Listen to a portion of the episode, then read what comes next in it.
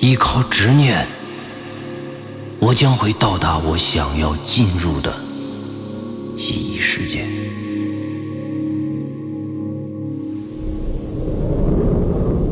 在无尽的黑暗中，黄潇的意识早早的就聚拢了起来。当黄潇发现自己已经有意识的时候，就开始努力的去回想自己想要进入的记忆片段。他父母的模样，他生活的一切。黄潇慢慢的睁开眼睛，他发现他并没有进入自己想要的记忆世界，而是他站在了一个非常长的走廊之上。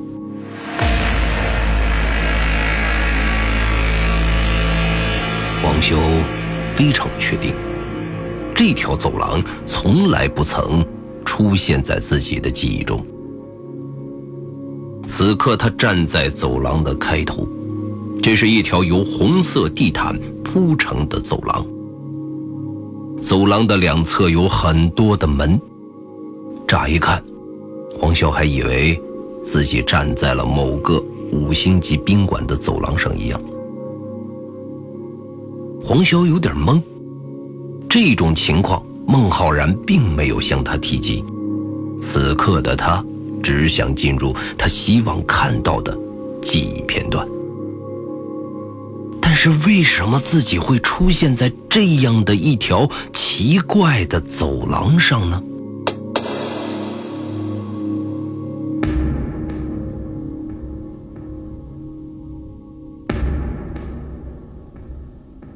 黄修非常焦急，他不敢多迈一步。是什么地方出错了吗？我这是在哪里？这条走廊非常的长，黄潇根本都看不到它的尽头。为什么孟浩然没有告诉我还有这样的地方？难道出了什么问题？我该怎么办？这似乎不是什么危险的地方，在这里没有任何人能帮助到我。我一定在哪里见过这条走廊，这是我的记忆世界。我不要害怕，冷静下来。黄修不断的安慰自己，他已经能够定下心来。好吧，可能每个人的记忆世界都不一样，我的应该就是这样吧。想到这里，黄潇释然了，开始迈出第一步。没有任何异常的感觉。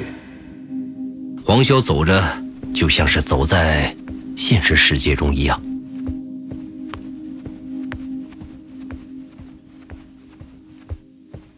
黄潇就这样一直的走着，他觉得走到尽头就会进入自己执念中的记忆片段。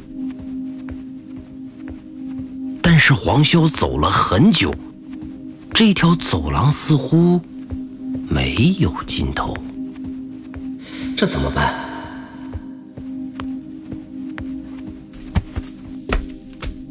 黄修停在路中间，东张西望。这里除了走廊就是门，看起来根本没有进入记忆世界的可能啊！是不是这台机器是制造什么幻觉的？并没有孟浩然说的那么神。这条走廊既没有声音，也没有任何流动的空气，这样静谧的环境让黄潇感觉到了异常的压抑。黄潇前后看，他觉得这些门似乎都有问题。门，有可能是通往记忆世界的口吗？黄修想到后。立刻找到了离自己最近的一道门。这是一个古老的门，门是由木头制成的，而木头也开始了轻度的腐烂，门把手上有了少量的铁锈。执念会带我进入我想要进入的记忆片段。黄潇在默念着这样的一句话，就像是咒语一样。黄潇把手放在了门把手上，想要打开门，结果却令黄潇大为吃惊。这道门居然是上锁的，他根本都打不开。怎么会是这样？黄秋开始有点急躁了，他不分门了，也管不得任何的执念了。他开始试图打开他身边的每一道门。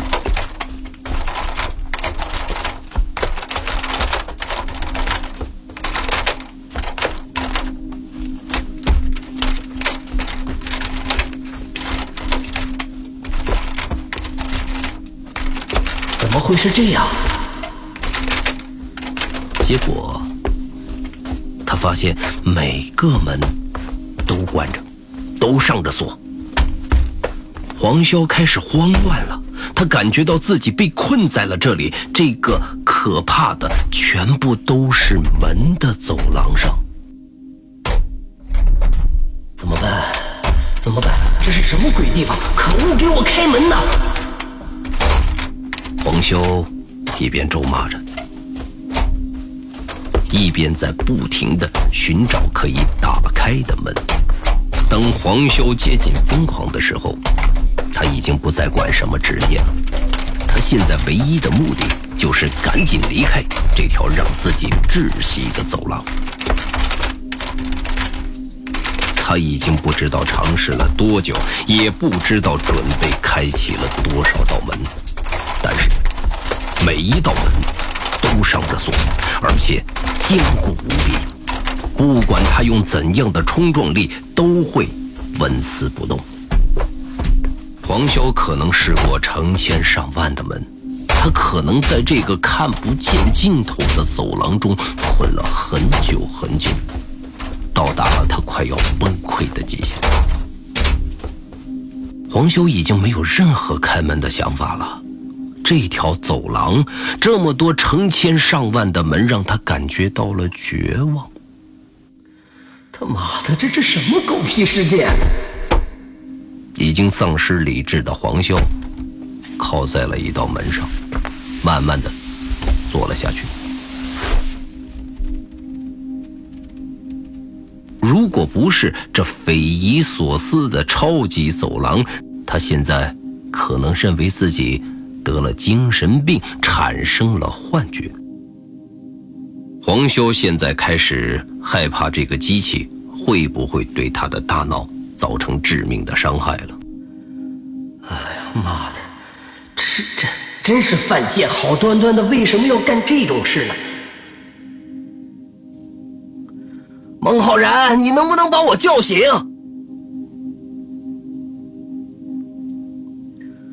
孟浩然，你能不能把我叫醒？黄潇也开始在尝试着大叫，但是这空旷的走廊把他的声音全部都吸收了，甚至连一点回音都没有。这种安静是足以让人发疯的安静。黄潇就这样靠在门上，坐在地毯上，想着一切乱七八糟的事情。他只能这样去打发时间。他没有孟浩然初次进入记忆世界的兴奋，他也不会去想为什么会有这么神奇的空间。黄潇的脑袋中很简单，只是如何脱困。但是现在看起来，这是一件比较难的事情。黄潇靠在门上，发着呆。他突然有一种熟悉的感觉，有一种让他特别熟悉的状态。他想到了小时候的自己，就喜欢这样靠在门上，看着爸爸在案前忙碌着。小时候的家很小，只有五十平米不到，没有客厅，两。各房间，他父亲的书桌就在卧室中，而家中总是非常干净的。不管工作如何的繁忙，黄潇的妈妈总会把家里打扫得一尘不染。就算是黄潇坐在家中的地上，也不会弄脏衣服。小时候的黄潇非常喜欢这么靠在门上，看着父亲在案头工作。他也会拿着一本小人书来阅读，不时地抬起头看看父亲的样子。这种状态对黄潇来讲是无比的踏实。黄潇的父母都是高级知识分子，父亲是研究古代文化的学者，母亲是研究。民俗学的学者，两个人都在大学中担任讲师，但是他们两个人会经常的跟随科考队前往中国的各个地方进行考察，而黄潇能够与他们相处的日子，相对其他的孩子来说，并没有那么多，所以每当自己的父母从外地出差回来的时候，都是黄潇。最幸福的日子，黄潇想到了暖暖的阳光，透过窗户照射进来。父亲坐在书桌前写着文章，母亲拿着一盘切好的水果放在父亲书桌的旁边，然后坐在黄潇的身边，和他分享着另一盘水果。黄潇还会和母亲窃窃私语。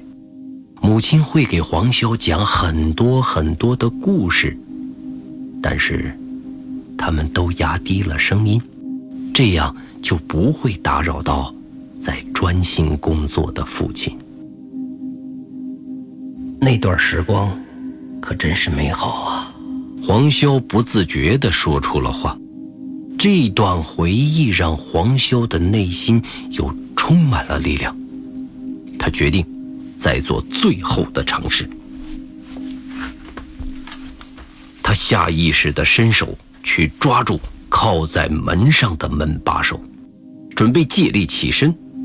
但是没想到的是，这道门居然是没有上锁的。他借力的同时，又把门把手给拧开了，结果门就这样打开了。黄潇失去了重心，还没有完全的站起来，半个身子已经进入了门里面的世界。这一下可让黄潇措手不及，直接整个身子掉进门内。门内是一片白光，黄潇掉进的瞬间已经被白光淹没。黄潇。完全掉入门内，门也慢慢的闭合，整个走廊依然存在，只是少了黄潇。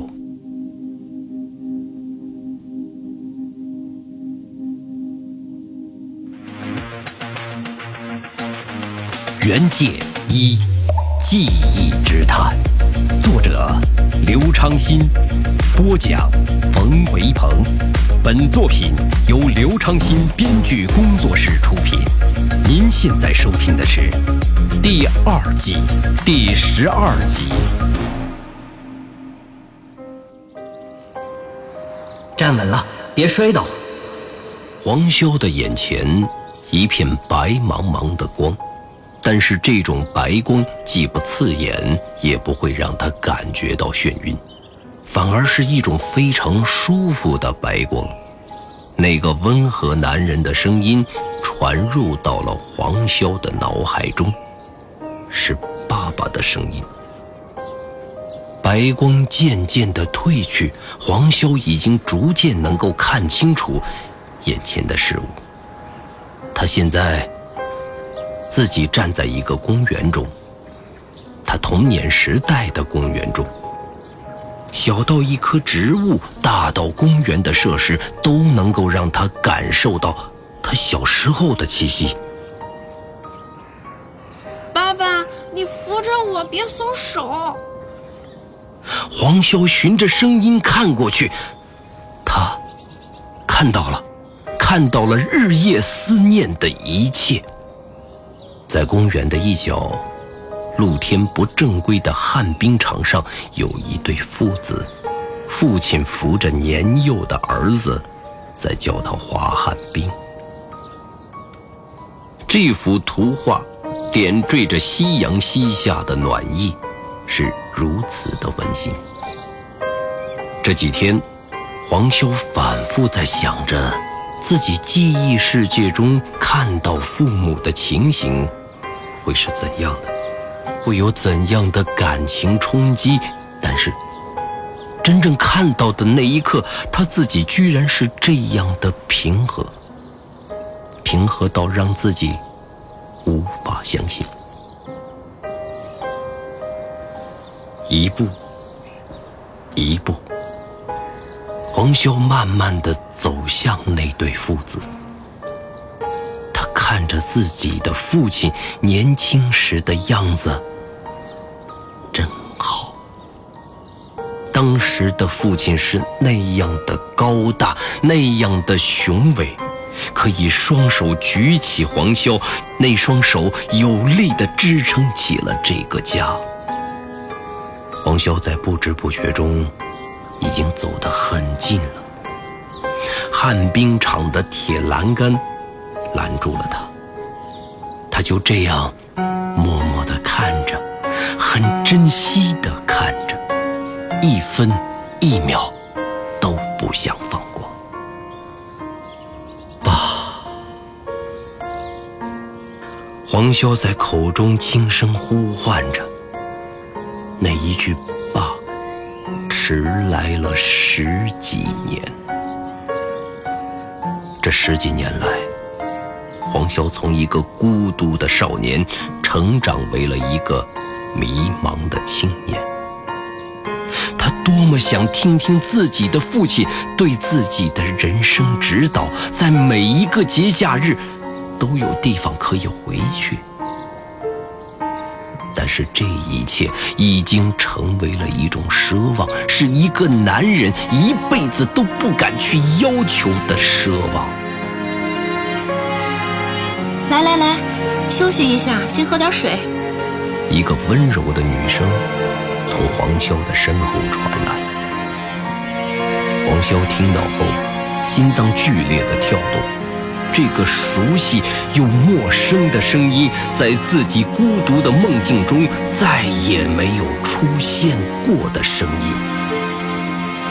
黄潇慢慢的回头，看到了一个女人站在他的身后，手里拿着两瓶矿泉水，用宠溺的眼神、慈爱的笑容看着旱冰场里面的。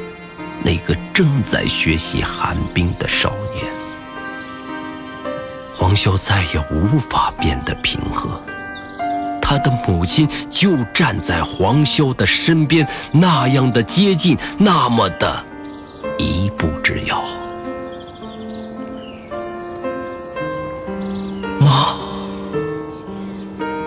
黄潇轻轻的呼唤。生怕打扰到这一家三口的幸福梦境，也怕把自己的梦境唤醒。黄潇在维护着现在的状态。黄潇的母亲好像听到了黄潇的呼唤，侧脸看着黄潇，脸上露出了疑惑的表情。儿，黄潇的母亲居然开了口，这个表情让黄潇吓了一跳。他在那一瞬间仿佛能断定，母亲认出了自己，认出了长大后的儿子。黄潇想要进一步的确认，却没有想到这个时候。黄潇的父亲抱着自己年幼的儿子跑出了旱冰场。黄潇的母亲再次被父子两人的莽撞举动吸引，呼唤着追了过去。黄潇的父亲抱着自己的儿子，走进了换鞋的地方。他们滑旱冰的活动已经结束。黄潇的母亲也跟着走了过去，顺手把换鞋的房子的门关上。黄潇不想再放过这个确认的机会，他分明在自己年轻母亲的眼中看到了什么东西，他觉得必须要搞清楚。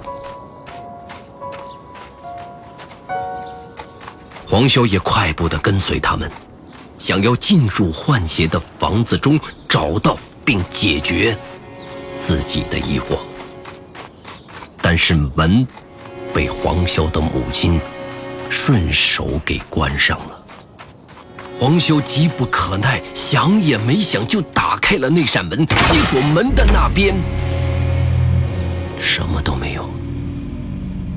是一望无尽的白光，黄潇自己被白光吸了进去，再次被白光淹没。